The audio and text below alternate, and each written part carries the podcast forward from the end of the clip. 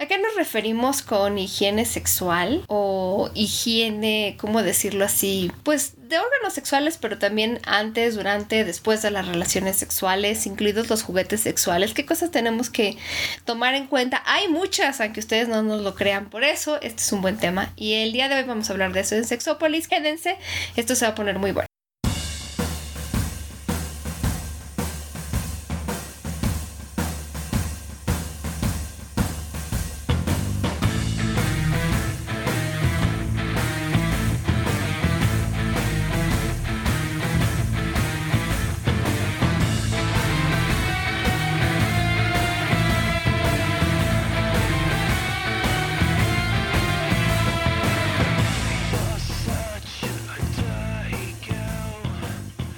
Bienvenidos y bienvenidas a Sexópolis, a una cabina higiénica, higiénica en general. Higiénica, inteligente, llena de sabiduría, muy, muy prometedora.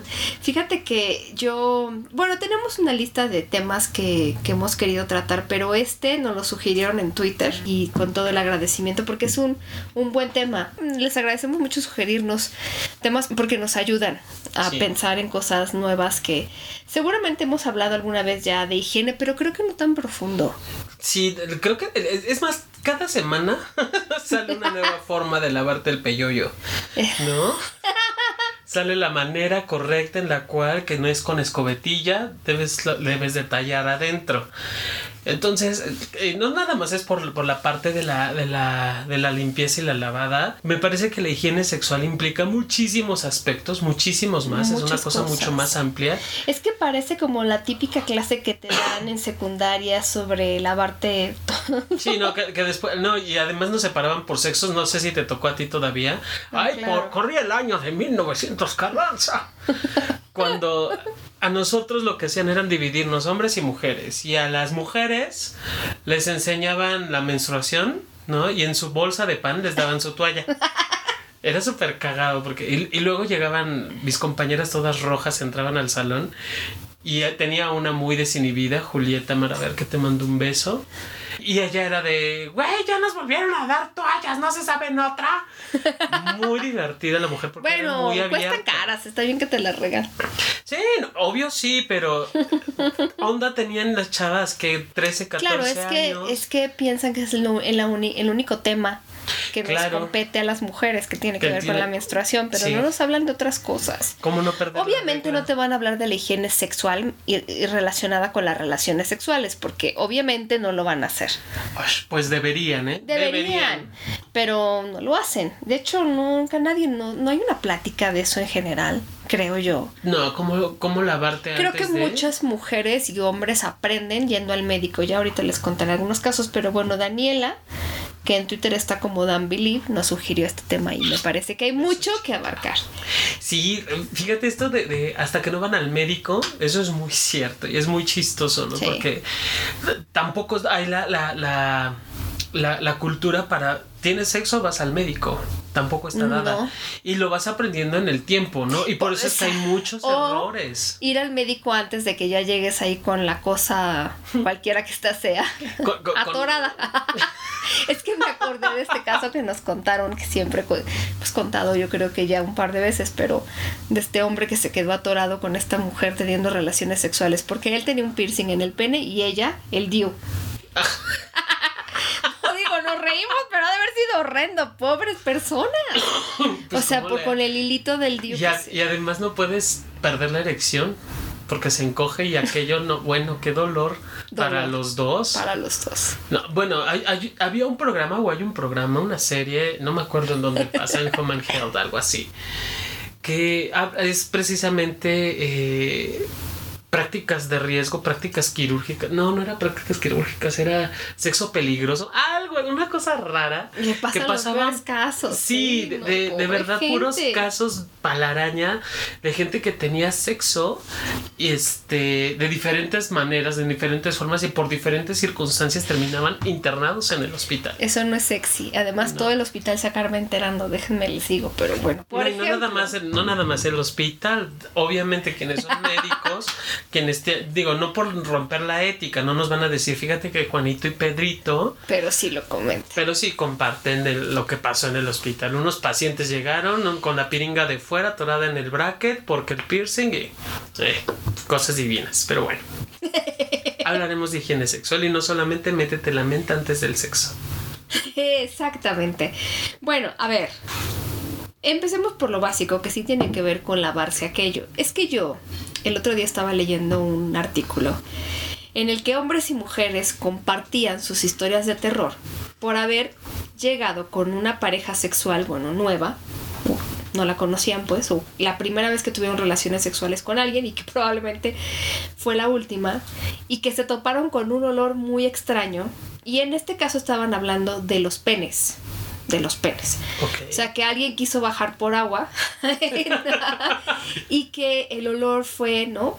De hecho, más bien uno de ellos estaba hablando como de, de que a él le habían dicho, ¿no? O sea, dijo, yo estaba con un tipo que me quiso hacer sexo oral y me dijo, oye, ¿y si te lavas el pene primero? Porque olía a aquello a... ¿no? Em, es que miren, hay muchas cosas. Porque, por ejemplo, en este caso, este tipo estaba diciendo, es que a mí no me enseñaron nunca a la, o sea, como asearme en esta parte, ¿no? Que es un, eso es más una labor de los papás.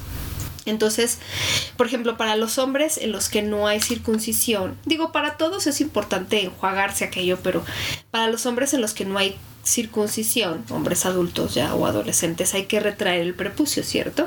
Entonces buscar que caiga agua. Miren, sé que hay gente que el agua, así como agua solamente, no les hace muy feliz y quieren usar jabón. Yo les diría, y ahorita voy a hablar de órganos sexuales femeninos, pero aplica la misma regla hay que usar, si necesitan jabón así, porque una vez a la semana o dos, porque lo necesitan, porque si no tienen malos pensamientos y pesadillas al respecto, usen o jabón para bebé o un jabón. Miren, incluso los jabones que venden para higiene femenina, que lo que tienen simplemente es que son jabones que no son agresivos, no tienen detergente. Muchos jabones tienen detergente y no les hablo de los jabones perfumados. El pH de los jabones perfumados no, no compite, o más bien, o sí compite mucho y muy mal con el pH de los órganos sexuales, salen perdiendo los órganos sexuales entonces, no queremos alterar eh, la manera en la que nuestra piel de los órganos sexuales es delicada, el pH es delicado, entonces no queremos interferir con eso. Si necesitan ponerle algo, pues un jabón muy suave, de estos jabones especiales que venden, un jabón neutro, un jabón para bebé, poquito. La idea es que con agua, pero sí tienen que retraer el prepucio porque sobre todo en los hombres en los que no hay circuncisión, y ahorita vamos a hablar de la circuncisión, se forma, bueno, en todos, en todos, pero se puede acumular más una cosa que se llama esmegma que es un pues es como un es una masilla. masita ajá blanca o ajá que se forma con tiene un olor muy muy intenso entonces no voy a decir desagradable porque la verdad es que aunque mucha gente lo considera desagradable pues puede haber quien le parezca hay a quienes les, les, resulta muy atractivo pues sí es un olor fuerte pero el problema también un poco con eso es que ahí puede haber más proliferación y acumulación de bacterias que en algunos casos pues puede llevar a infecciones y problemas. Entonces, sería bueno porque de veras ustedes no saben los casos tan así extremos que hay de gente que de verdad nunca se toca nada de eso y de repente cuando, bueno,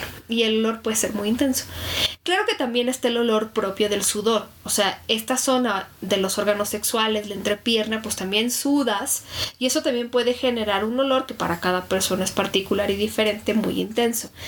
El caso es que por lo menos lo mínimo básico tendríamos que tener para que no llegara alguien y te dijera, oye, te está saliendo una sustancia blanca, por favor vete a lavar, porque eso me parece que sería, creo que, bueno, por lo menos el chico que lo contó, decía, fue de lo más vergonzosos. Sí, y totalmente. Pues sí, desgraciadamente aprendió a la fea, ¿no? De aquí lo que hay que lo que hay que cuidar mucho si es si tienes el famoso jabón de baño, procurar que sean jabones neutros, que son los más los menos dañinos o abrasivos Y por favor, no tocar o procurar no tocar el glande con el jabón. Sí. Lavar el tronco, lavar la parte baja del, del glande con este jabón y la menor cantidad de, de jabón también porque puede ser muy irritante, para las vías urinarias. Exactamente. Y puede arderte a la hora de estar teniendo sexo. Me ha llegado, o, o, hacer pipí o, cualquier cosa.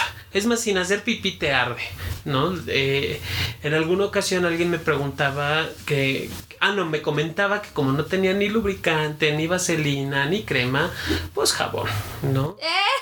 Entonces, obviamente, eh, fue una penetración y yo dije, ¿cómo le hiciste para sobrevivir posterior? Ah, porque el ardor, digo, obviamente con la fricción pues se hace espuma, es, como, es común, o sea, tú agarras tantito jabón, tallas tus manos, generas espuma, ahora imagínate que estás en ahí adentro muele que muele, pues cómo salió Fábrica de espuma. No, bueno, si querías hacer burbujas, cómprate un botecito y ya, le soplas, ¿no? Esas las venden en los parques y no te genera tanto daño.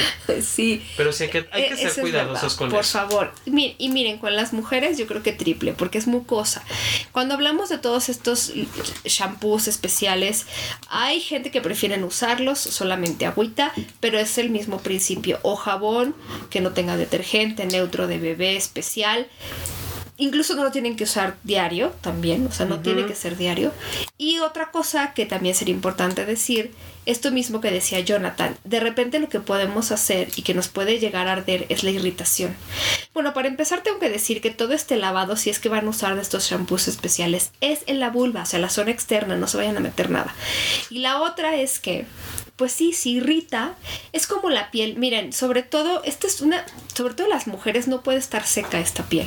Entonces, si ustedes lavan esta mucosa y luego salen eh, y, pues muchas mujeres sufren de irritación por eso, porque sudan, porque luego usan toallas sanitarias o tienen relaciones sexuales y esta piel ya se resecó. No todo mundo, pero las personas que sufren irritación a veces tiene que ver con el exceso de higiene.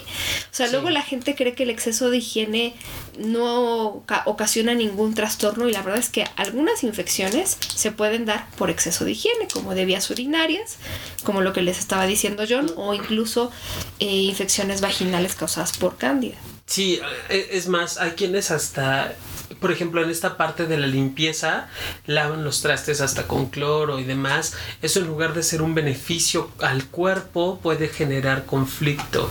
Igual pasa lo mismo con los órganos sexuales. No tener extremadamente limpio también genera infección. No, perdón, tener extremadamente limpio, también genera infección, porque matamos las bacterias naturales del cuerpo que balancean curiosamente o mantienen el balance en el como buenas y malas, exacto. Entonces tú matas todas. Por eso luego muchas personas cuando tienen tratamientos de antibióticos largos tienen infecciones vaginales, tienen infecciones vaginales o tienen problemas estomacales justamente porque los antibióticos que de repente suelen ser tratamientos fuertes y largos, pues matan las bacterias también que contribuyen a que las malas bacterias, digamos, no nos dañen. Entonces pasa eso, de repente las mujeres tienen infecciones vaginales porque este organismo llamado cándida, sobre todo la cándida albicans, pues se reproduce o se sobre reproduce cuando hay este desbalance, ¿no? Que también tiene que ver con el pues con muchas otras cosas, el uso de ropa ajustada, el uso de ropa interior que no sea de algodón, que eso también en los hombres ayuda. O sea, al final las fibras que son naturales y que no son sintéticas, lo que hacen es ayudar a que nuestra piel respire. Y entonces, eh, pues sí, si no usamos fibras naturales y usamos fibras sintéticas, como muchas ropas interiores por ahí, lo que hacen es que no dejan respirar, por así decirlo, a la piel, la humedad se acumula, los olores se acumulan y también pues eso ayuda a que se prolifere este famoso hongo que causa la candidiasis, también conocida como infección vaginal por cándida. Entonces todas estas cosas son importantes eh, la ropa interior, a veces si uno se la quiere cambiar, yo a veces he hecho eso cuando voy a lugares de mucho calor. También se vale cambiarse la ropa interior cuando ya sienten que han sudado o que han estado mucho tiempo o durante el día con la misma ropa interior. Incluso yo les diría, si son mujeres que padecen de irritación o de infecciones vaginales, les recomiendo que en las noches o a media tarde se cambien la ropa interior. Y eso puede ser un simple hábito que les evite problemas. Eso sí, importante. Yo sé que hay calzones súper sexys que no son de sé, yo sé. Porque además los de algodón, curiosamente, la mayoría son rompe, rompepasiones. ¿No? Que son. que no tienen nada de repente, miren, hay algunos que venden. Es que yo sé que son caros, pero la última vez en una oferta compré algunos de la famosa Victoria's Secret, que están bonitos y son de algodón. Y también hay otra tienda que se llama American Eagle, que tiene una sección que se llama Airy y también tienen calzones. Es que se los digo porque no creo, no sé si ustedes, porque no están solamente los de Super, que los famosos Fruit of the Loom, eso de mujeres, ¿eh? Pero estas dos marcas de repente tienen ropa interior que es de algodón y no está tan fea. Hay algunos en el caso de los hombres, digo que se le llama también lencería masculina. La lencería masculina no está tan peleada más que por determinado sector de la población no quiero decir exclusivamente homosexuales, porque hay heterosexuales que lo usan, pero son muy pocos los que procuran esa parte. Algunos, bueno, hay hombres, supongo que hetero, bi y homo, que siguen usando los calzones que les compraba su mamá. Sí, pero no solo el modelo, sino el mismo calzón. ya lleva siete años. no, hay que, hay que hay que... También. También la moda en la ropa interior va cambiando, no nada más. Y ya cuando de repente, bueno, mira, a mí no me matan pasión esas cosas, pero sí de repente me ha tocado que es como de ya el, el resorte está gastado, está amarillo, el que era antes era blanco. Digo, solamente si vas a estar el domingo en tu casa echado como vaca sin la oportunidad o posibilidad de salir con alguien o no, tener encuentro con tu pareja, quizá. O como dice esta mujer en algún show que vi, Sofía Niño de Rivero, que pueden, independientemente de ella o lo que sea, que ustedes piensen, estaba platicando de algo muy cierto. Las mujeres de repente también tenemos ropa interior para cuando nos baja y entonces bueno miren yo lo que hago yo a veces traigo ropa interior en tengo una bolsa que tiene como muchos compartimentos secretos ahora estoy muy contenta y de repente cargo con de repente pero también se vale que ustedes pues van a, van a, si tengo por ejemplo algún evento en la noche, sí me la llevo y me cambio. Se puede usar, pero hacerlo diario todo el día. Claro, hay gente que nunca le va a pasar nada, pero desde luego que hay pieles sensibles y creo que esto de la sensibilidad en la piel está más bien incrementando en el mundo por razones que son muy largas de explicar, pero efectivamente sí. Eso es verdad. Cosa que pueden hacer es, y esta es muy importante y básica, hay que checar nuestros órganos sexuales, hay que checarlos. En las mujeres eso está complicado porque implica que nosotras nos hayamos visto o hayamos agarrado un espejo y hayamos visto nuestros órganos sexuales, por lo menos no la parte que cubre el vello. Esto es importante, simple y sencillamente, porque bueno, nos conocemos y aquí es muy importante que lo diga porque el otro día estaba yo platicando eh, una plática para contestar dudas sobre sexualidad y una chica me preguntó, un grupo de chicas, que qué pasaba, por ejemplo, bueno, me preguntaban si era bueno o malo usar tampones y yo les dije que, bueno, sí, hay un famoso síndrome, síndrome de shock tóxico que te da, pero ya digo, es, es raro. En general, yo he visto los estudios, es raro que suceda, pero sí puede suceder, sobre todo a veces porque nosotras nos olvidamos que traemos un tampón puesto y no nos lo quitamos. Alguna vez cuando hablábamos de situaciones vergonzosas en el sexo, platicábamos del caso de un chico que se fue, fue a tener relaciones sexuales con una chica la primera vez y que le dijo, oye, te estoy tratando de penetrar y no puedo entrar. ¿Por qué? Porque la niña se había olvidado de que se había puesto un tampón.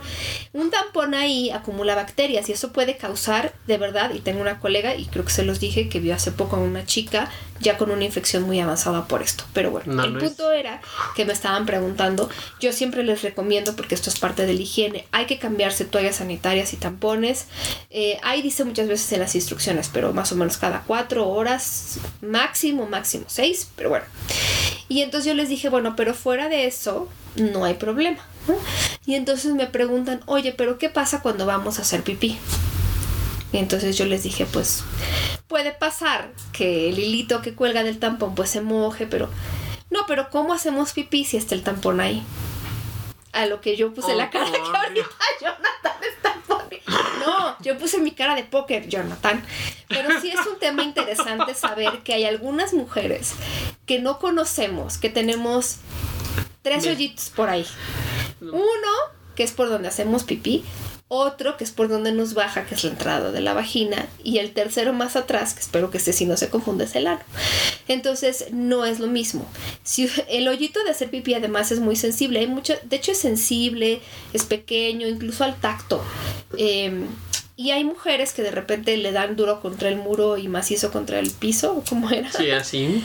y claro, y se lastiman también a veces, ¿no? Eh, pero bueno, el, eh, el punto es justamente que si no nos conocemos, eso también es, no sabemos bien qué pasa con nuestra vida, en primer lugar, y en segundo lugar, la idea de que nosotros conozcamos nuestros órganos sexuales cuando están saludables es precisamente para que cuando haya alguna, algún cambio o alguna diferencia, nosotras podamos notarlo.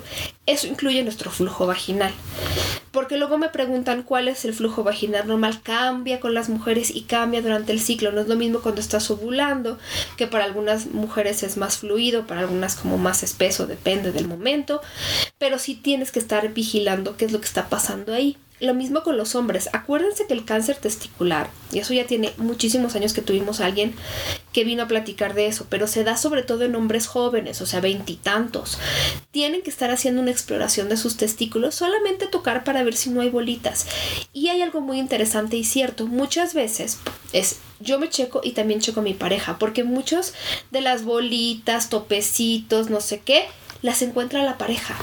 Yo conozco gente que le han encontrado, por ejemplo, como bolitas o, endurecimientos en, en, las mamas o en los pechos en la pareja, ¿no? Cuando están en un momento de pasión no importa cómo sea, pero también si ustedes pueden llegar a zonas donde su pareja no puede llegar porque no se puede ver hasta atrás, por ejemplo, ustedes también chequen y digan algún condiloma que son como estas verruguitas, cualquier cosa, hay que estar también avisando a la pareja y hay que tenerlos. Obviamente, las infecciones de transmisión sexual, yo diría que las peorcitas no tienen, no tienen síntomas, pues no tienen síntomas visibles o pero aún así, todas estas cosas que se pueden prevenir, como el cáncer testicular o a tiempo se podrá tratar, pues hay que estar pues con el ojo bien abierto.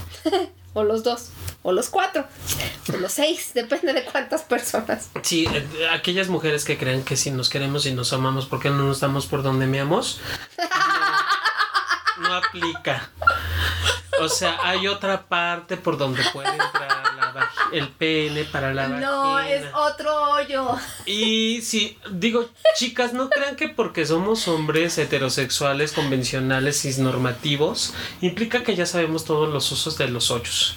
Entonces, si el güey te está intentando penetrar por donde. Por es muy doloroso. Yo una vez, más bien no fue una penetración, pero fue algo que tenía que insertar en mi vagina. Y Dios, me, medio me equivoqué, medio, uff, qué dolor, pero qué dolor, me dolió como tres días. No logré insertar nada, nada más por, por, o sea, ¿no? Por andar en las prisas más bien, como cuando nunca te pasó que te lavas los dientes y te das con el cepillo, te, te golpeas Ay, Qué doloroso es, pues así. Pues algo así, entonces, chicas, no, hay que tener cuidado con, esto. Y chicos, nos toca aprender la anatomía del, cuerpo, y no nada más a nosotros de ustedes, ustedes también de nosotros, ¿no? Porque luego le llaman el pellejito y creen que el pellejito no duele, pero hay un punto en donde ya el pellejito duele, ¿no? El, el turtle, el, el ball turtle, ¿no? Esos que te agarran los testículos literal como calando toro. Güey, no. También duele, ¿no? Entonces. Hay que checar con la pareja, ¿eh? de verdad. Yo conozco hombres que si tú muerdes el pene o lo chupas fuerte, eh, les duele, no les duele y hay otros a los que les duele muchísimo cualquier acercamiento. Es muy importante. Sí, e, e, eso es como, es más, habemos hombres que no aguantamos ni siquiera que nos toquen con la lengua la, el, el glande. Imagínense, mucha sensibilidad. Igual que el clítoris, ¿no? Pues tampoco es timbre de estar ni ni ni. No. Timbre de elevador. piso uno baja, no.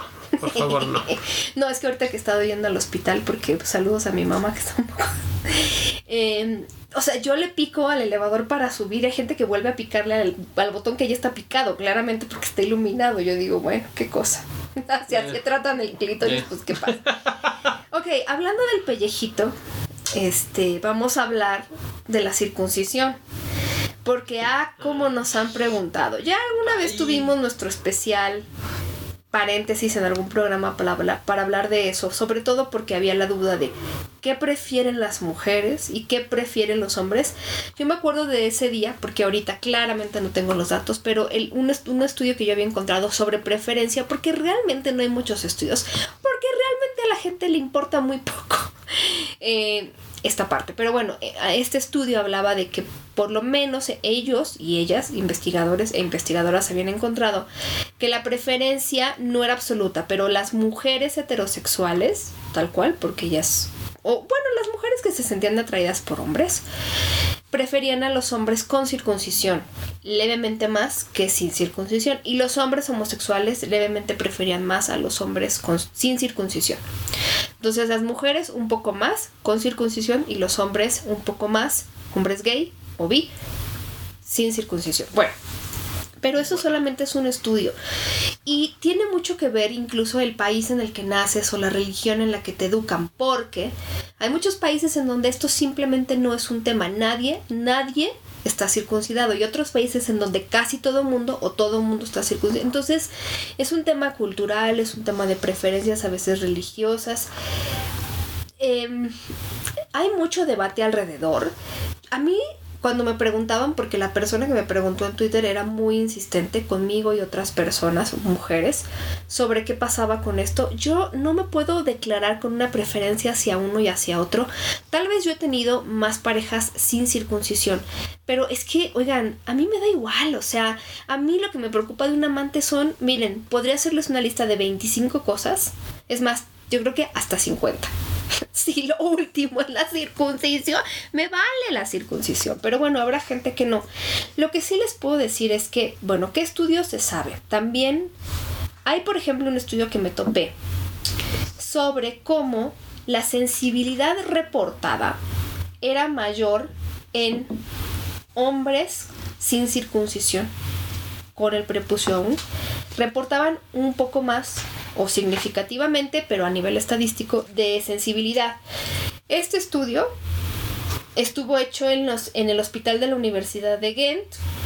Uno de los autores es el doctor Piet Joveke y está publicado en BJUI en el 2013. Ahí si quieren la referencia me preguntan.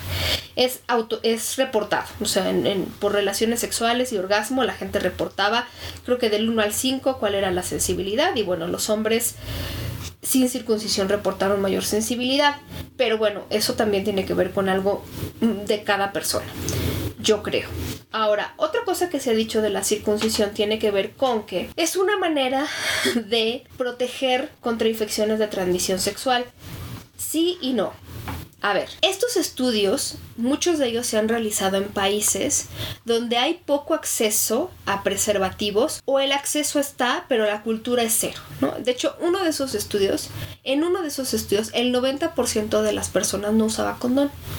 Pero es una población que por azares del destino se presta para poder comparar. Y hay estudios, sobre todo un par de ellos diré que son como los más importantes, que han encontrado que los hombres eh, circuncidados y no circuncidados que tenían mujeres, parejas mujeres que vivían con VIH, había un poco más de posibilidad en hombres no circuncidados de que se transmitiera el VIH. Aún así, nunca ha pasado en ningún estudio del 60%, es decir, nada sustituye a la protección como el condón. Eso es algo que se los tengo que decir porque a lo mejor por una cuestión biológica o anatómica la circuncisión pues a lo mejor es menos, vamos a suponer y vamos a darlo por hecho que ya que la circuncisión en el 100% de los casos, que eso no se ha encontrado, es más difícil que se transmite el VIH. Ok, ok, eso penetración pene-vagina, ok. Sin embargo, nada sustituye al condón nada sustituye al condón. Yo les digo que son a veces estudios en casos extremos porque ya estamos hablando de gente que no usa el condón por muchas situaciones. Ustedes, si están oyéndonos en un lugar donde tienen acceso a condones, ya sea gratuitos o a comprarlos, no tienen por qué eh, descansar toda su protección en la circuncisión. Es más, les prohíbo que lo hagan. Mm. Esto estamos hablando de países diferentes. Si ustedes quieren protegerse, circuncisión o no, tienen que usar condón. No hay otra. Ahora, estos estudios han encontrado la que, bueno, esto de la transmisión tiene que ver de mujeres a hombres, pero ojo, esto no protege a las mujeres. sea, la circuncisión del hombre que vive con VIH no protege a su pareja mujer. Uno. Dos, eso no sucede en hombres que tienen sexo con hombres. Y tres, no se ha estudiado nada sobre el sexo oral. Entonces, de nuevo, ha sido como un tema muy específico, en un lugar muy específico. Por lo tanto, así que digan, no, es que yo voy a hacerme la circuncisión para no tener una infección.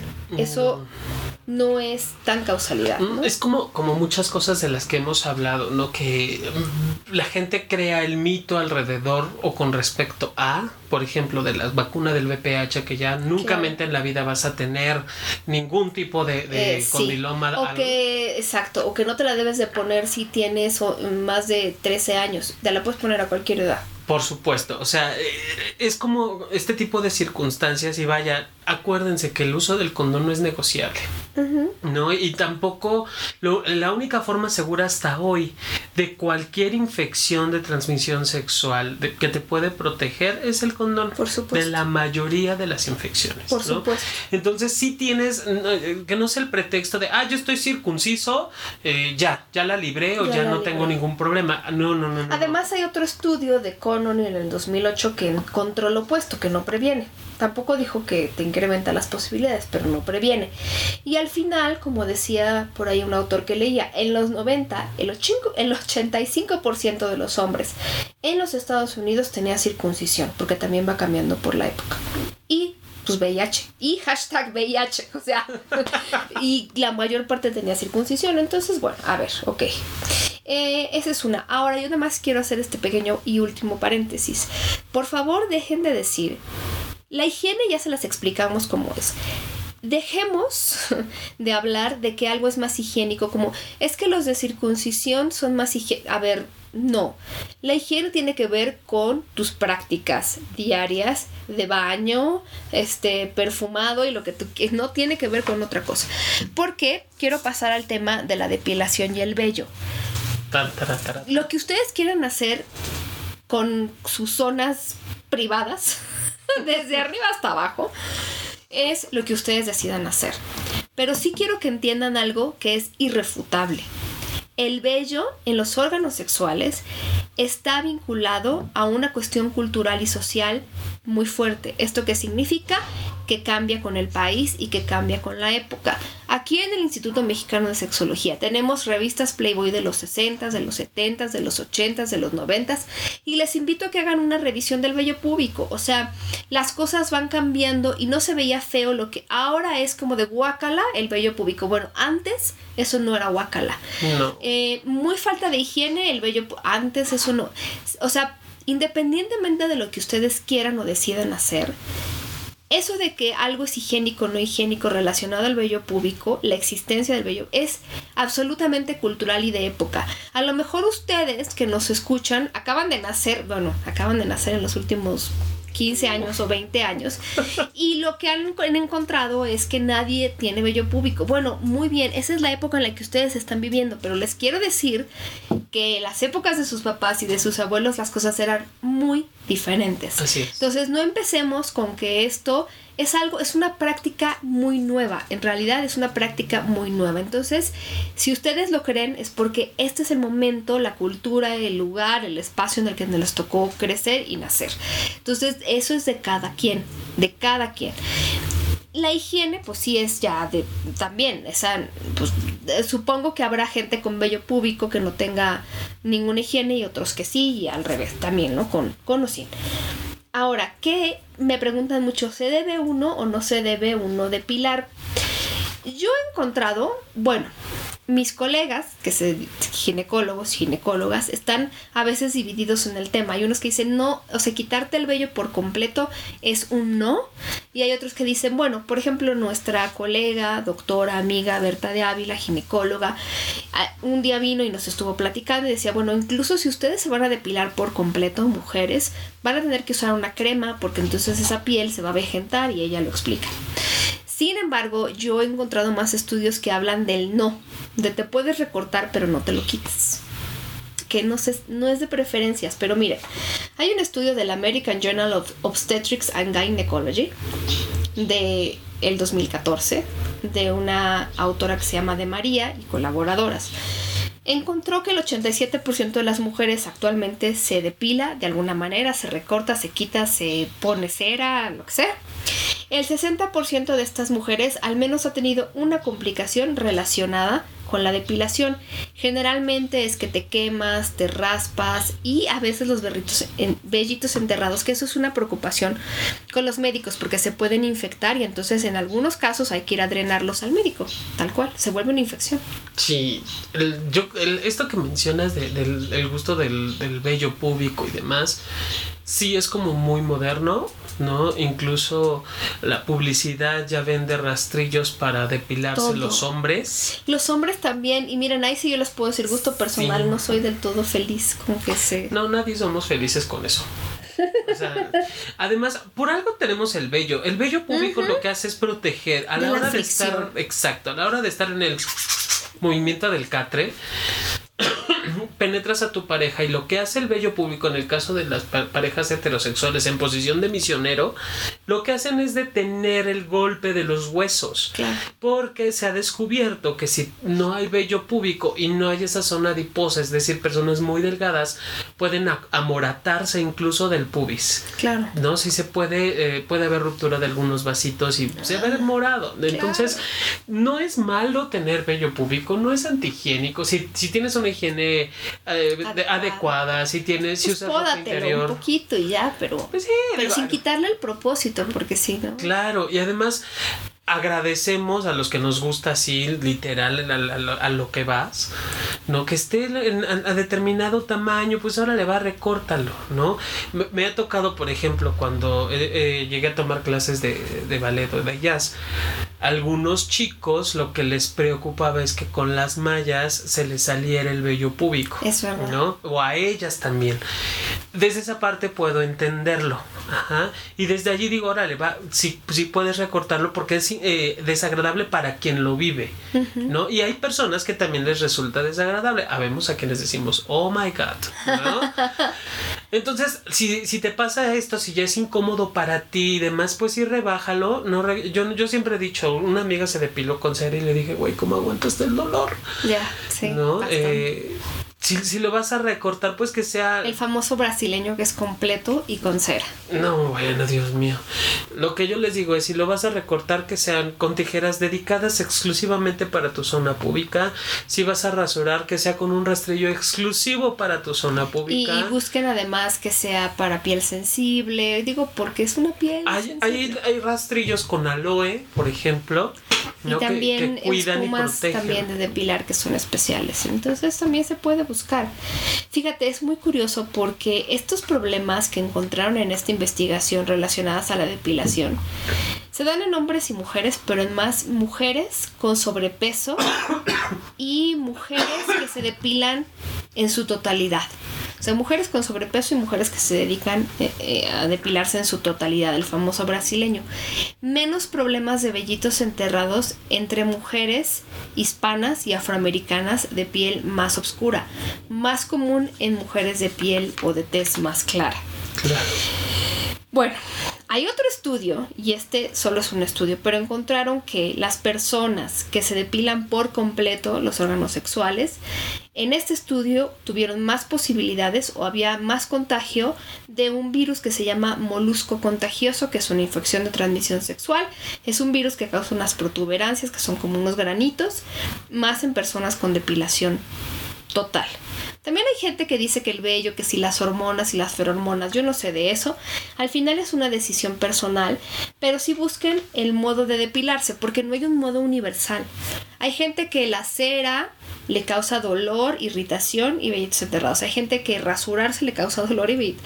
Ustedes tienen que buscar qué es lo que ustedes quieren al final. Y que, y que no todos los productos que ofrecen en Facebook o en cualquier página de internet es para ti. O sea, sí tienes que hacer prueba. Digo, al final todos lo sabemos y espero, y si no te lo comparto, hasta el tinte para el cabello puede generar alergia en el, cuero cabelludo. Por eso hacen la famosa prueba de tinte tinte, ¿no? Que es en un espacio de la piel. Si genera alguna irritación o algo, pues ya. Antes, antes vendían el famoso tinte para vello púbico, pero a ver si se los encuentro otra vez y todavía existe porque sí es muy especial. Te lo podías pintar de verde, rojo y no sé qué tal. No, bueno, iba a parecer pasto, hija. y, y rojo allí de... ¿Se te esparció el relleno? ¿No? O sea... Sí, no, unas cosas muy pinche locas, ¿no? La verdad, pero bueno, no se pongan el tinte del, del, o sea, de hecho ahí dice, ¿no? La cabeza es para la cabeza. Bueno, otra medida de higiene es hacer pipí después de tener relaciones sexuales, tanto hombres como mujeres. Esto evita que las, las bacterias entren a la uretra, por favor, es importante. Después de tener relaciones sexuales, si no quieren tener una infección de vías urinarias, hagan pipí. Pues tómense agua ah, tomen agua y entonces para que les dé ganas, porque si no, es casi seguro en la vida. Vayan al baño, además, el, el no sé, de alguna manera si tienen alguna toallita ahí especial como para poderse limpiar, pues también se vale. Pero hagan pipí, eso lo recomiendan mucho los ginecólogos. Después de tener sexo, Después de orinar. Muy importante. Sí, porque también, digo, no sé, no soy ginecólogo, no soy médico, no he leído la investigación, pero quiero entender que, que es porque finalmente son mis bacterias sí. las que me van a proteger. Exactamente. Y también ahí estás expulsando bacterias que están entrando al... entonces, simplemente y a veces también, bueno, sí, les decía yo, hay gente que se irrita también en esta zona, pero bueno, pues ahí con cuidado. Ahora, cuidado con el orden de los factores, porque en este caso se altera el producto. Por ejemplo, el que yo penetre con las manos o con el pene, el ano y después me vaya a, sobre todo en el caso de las mujeres, la vulva o la vagina. Eso es una infección segura eso es una molestia segura. Y si alguien alguna vez me hiciera eso, lo aviento por las escaleras de caracol. que hagan el IMESEC. De veras, yo no puedo, o sea, no hagan esto. Yo sé que a veces la confusión no es tanto como por mala intención, pero ese, ese sí, sí altera. O sea, si hay una penetración anal, pues lávense y cámbiense el condón y lo que sea, porque eh, si no las bacterias van a entrar directito a donde no deben de entrar. Sí, y cambia el pH.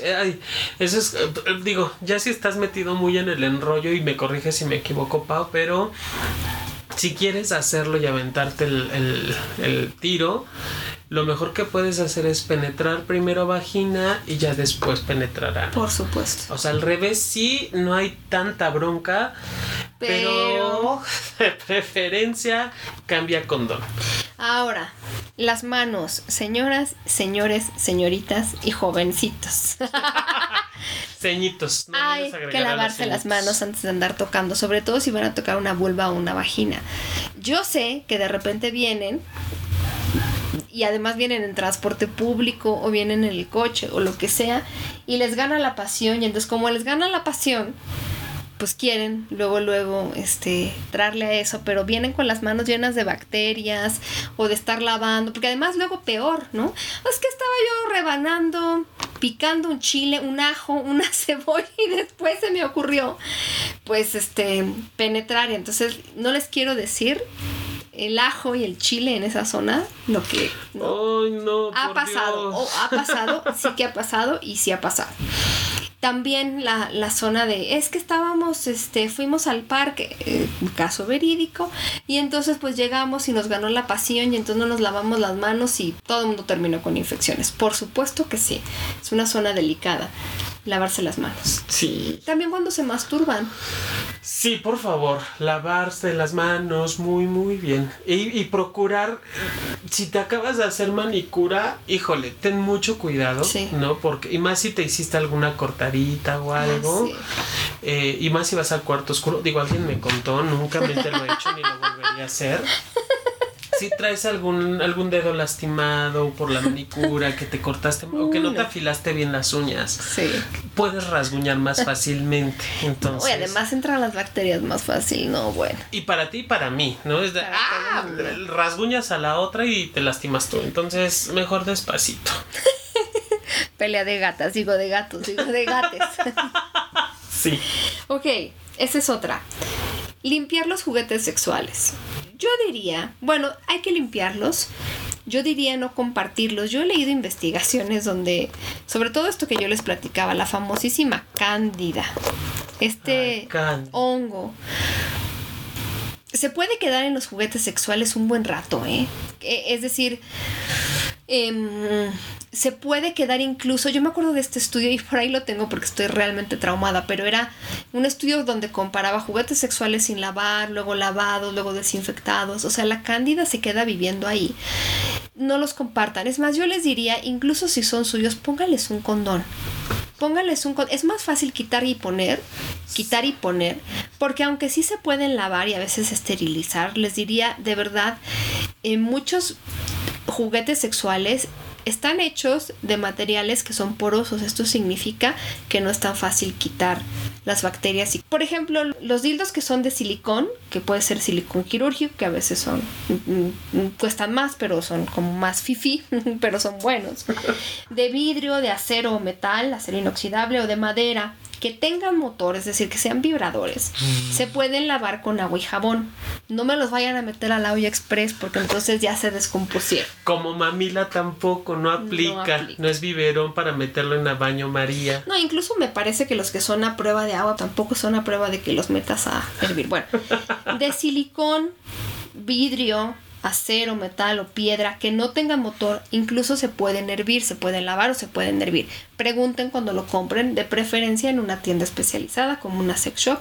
Algunos se pueden hervir. Por ejemplo, se hierve la copa menstrual, que tanto a veces nos han preguntado, la copa menstrual que muchas mujeres usan en vez de tampones o toallas sanitarias, que eh, la idea es que sea un receptáculo para el flujo menstrual o la sangre que se, se mete, digamos, a la vagina y ahí se queda, hay que estarla vaciando, hay que estarla limpiando y entre cada periodo hay que eh, hervirla vigilada porque conozco muchas mujeres que se les ha derretido la copa menstrual, ya van en la número 7 y no son baratas. No son baratas, pero la idea es que te ahorran a largo plazo, pues la compradera, ¿verdad? De toallas, pero bueno, Es silicón, entonces hay, que tener cuidado con el No se puede tener 8 horas ahí, ¿no? No. Ahora, eh, si son de plástico, si son de un material que se llama jelly, que es como gomita, no sé si ustedes lo han visto, pero es, pues se siente como plastiquito, pero suavecito, como que se puede apretar, como si fuera una gomita, como un jelly bean, incluso hasta más suavecito. Eso de plano pónganle un condón, porque si son materiales muy por eh, PVC y todas estas cosas, eh, híjole, incluso también pregunten cuando ustedes compren juguetes sexuales que no tengan eh, sustancias que, que, sean tóxicas, los famosos talatos, por favor evitemos eso. Busquen, incluso hay, y eso nos los platicó Claudia Lobatón, que es una sexóloga experta en este tema que algún día volveremos a invitar para que nos platique, que hay dildos que son antibacteriales, que son antivirales, porque la tecnología, hashtag tecnología, va avanzando, también los precios de algunos, ¿no? Pero es una buena inversión porque además al final luego tienen motores muy poderosos y son vibradores, son, son lindos. Ahora, hay de todos los tamaños, no los usen con lubricante, eso es también un tip de Claudia Lobatón que explica algunas cosas que me han pasado a mí. Si ustedes usan lubricante con dildos que son de silicón, eso va a ser como un cortocircuito, o sea, el material como que se desgasta, no sé cómo explicárselos, pero se desgasta el material de silicón, se hace como chicloso cuando ustedes lo usan con lubricante. Entonces no es una buena idea, pero yo les diría no compartan juguetes sexuales, lávenlos y más bien pónganles un condón. Sí, yo, yo, voto por esa de que mis juguetes son míos, así como cuando niños ibas a jugar con la amiga, con tus muñecas y las tú tus muñecas, yo las mías, o yo mis carritos, tú los tuyos. Y ya, o sea, ves cómo juego, veo cómo juegas, y si quieres uno vas y se lo pides a papá. Exactamente. Este, yo prefiero eso. Yo siempre que hablo de, de juguetes sexuales termino diciendo lo mismo. Y yo le sumaría también a esta parte de, de, las mamilas y del autocuidado, jaboncito. Jabón hipoalergénico, procura eh, eh, conservarlos en su estuche.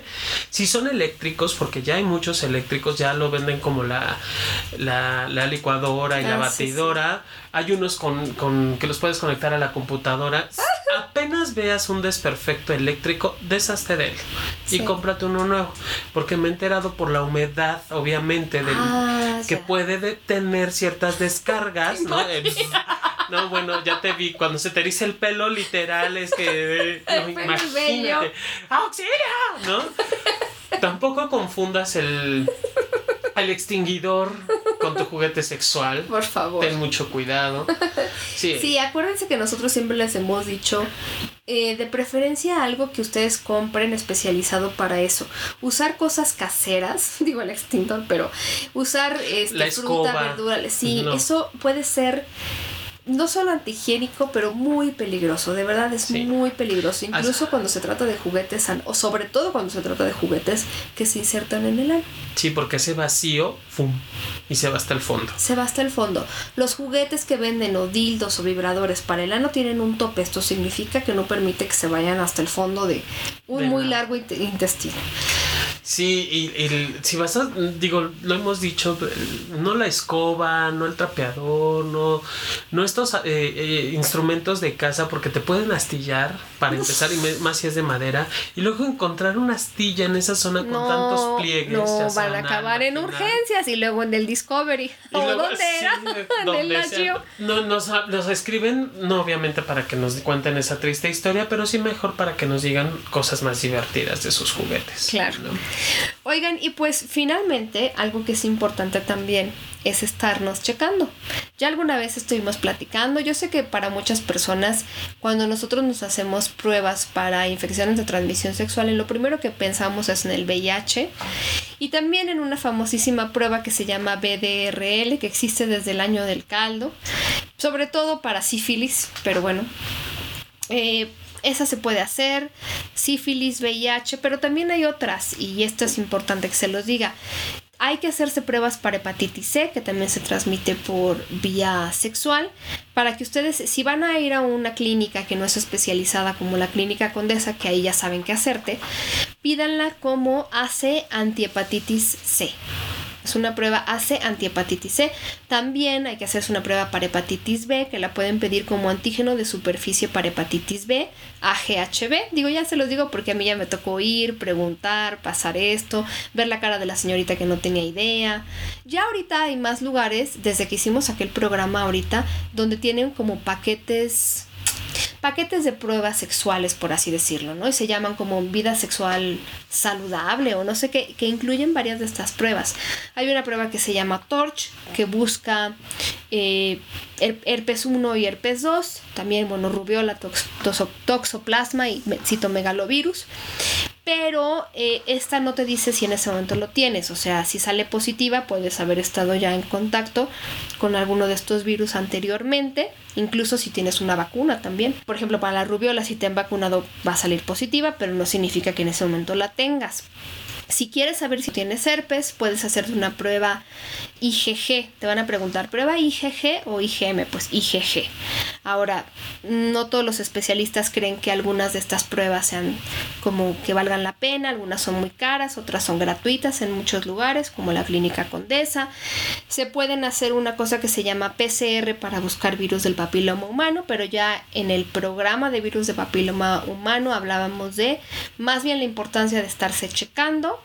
en el caso de las mujeres, hacerse papa Nicolau y hacerse colposcopía para buscar, buscar, para buscar lesiones que el BPH haya podido hacer. Esa es la manera de controlarla, porque a veces podemos saber que tenemos ciertos virus, pero realmente no se puede hacer nada solamente si estos virus causan una lesión. Esta información es mucha, pero si ustedes me la piden por correo, yo se las mando. Escríbanme sexopolisradio.gmail.com. Yo tengo muchos correos, de hecho, un buen rato no estuve pudiendo accesar este correo. Entonces, si me escribieron y no les contesté, seguramente fue en este momento porque hubo un problema con, con Gmail. Ya de nuevo tengo acceso a este correo. No les puedo decir que soy la más rápida contestando porque sí tengo muchos correos, pero si quieren que yo les ponga todas estas pruebas y que se las mande por correo porque ustedes quieren de manera muy responsable ir a alguna clínica o ya les pagaron algo, los envidio porque les pagaron y quieren invertirlo en algo así, pues con muchísimo gusto me escriben y les paso las pruebas sexopolisradio.gmail.com pero antes de irnos queremos saludos. Sí. Por favor. Muchos saludos. ¿Tú cuáles tienes? Ah, quiero mandar un saludo a Ricarri, como siempre que nos baja, nos descarga. Daniel D2S, que también está acá como conectándonos. Y acaba de llegar alguien, Duckness, que dijo, o bueno, nos preguntaba que dónde nos pueden descargar aparte de iTunes, en SoundCloud. En SoundCloud, está en Evox, en casi todos los lugares donde hay podcast, como que los jalan, por así decirlo, de SoundCloud o de iTunes o de Evox y ahí nos pueden escuchar. En realidad yo no lo subo a iTunes, yo lo subo a SoundCloud y, o sea, iTunes no crean que nos deja participar de manera activa en las cuentas, por así decirlo. O sea, iTunes realmente no te deja como tanto manipular, es más bien a través de un tercero, que en este caso para nosotros sería SoundCloud. Le mandamos muchos saludos a Ed Cota, que en Twitter está como arroba cotaed. Le mandamos muchos besos y muchos saludos. Le mandamos saludos también a Daniela, que nos sugirió el tema. Ay, a César, arroba Cesarini. Le mandamos muchos besos y muchos saludos. Dice que nos mejoramos pronto y andamos mejor, y andamos mejor de la garganta. Y un saludo también a Ivy Danger que me hace reír mucho siempre en el Twitter. Síganos en Twitter, estamos como arroba sexólogo-yaco y arroba sexpaumillán. Y en Instagram estoy como sexpaulinamillán. Oigan, pues la recomendación de siempre, y ahora sí ya tienen todas las bases para portarse mal, pero cuidarse bien. Claro. Que no digan que nosotros no les hablamos de cómo cuidarse bien. Y cómo cuidar el peyoyo. Eso es muy importante. Oye, sí, todo el mundo quiere tener siempre una vida sexual satisfactoria y las pero ¿con qué? Si no lo cuidas. Totalmente. ¿Con qué? ¿No? Mejor limpio, sano y, y, positivo. Y si ustedes pueden averigüen en internet qué son los ejercicios de Kegel, hay muchas páginas porque también es parte de la salud sexual, es parte de ejercitar el, el, piso pélvico, que es todos esta zona de músculos que sostienen también incluso la vejiga. Eh, los ejercicios de Kegel pueden ayudar a mujeres y hombres a prevenir incontinencia urinaria y en algunos casos también a tratarla como un primer eh, recurso. Entonces sí, busquen eso porque es un buen ejercicio. También es parte de la salud sexual y además es parte de incluso hacer una vida sexual más entretenida. Claro, muy gratificante además estar haciendo ejercicios de Kegel parado en el tráfico, bueno, detenido en el tráfico. es maravilloso. Ustedes saben y nosotros también. Bueno, pues les mandamos muchos besos. Pórtense mal, cuídense bien y hasta la próxima. Besos.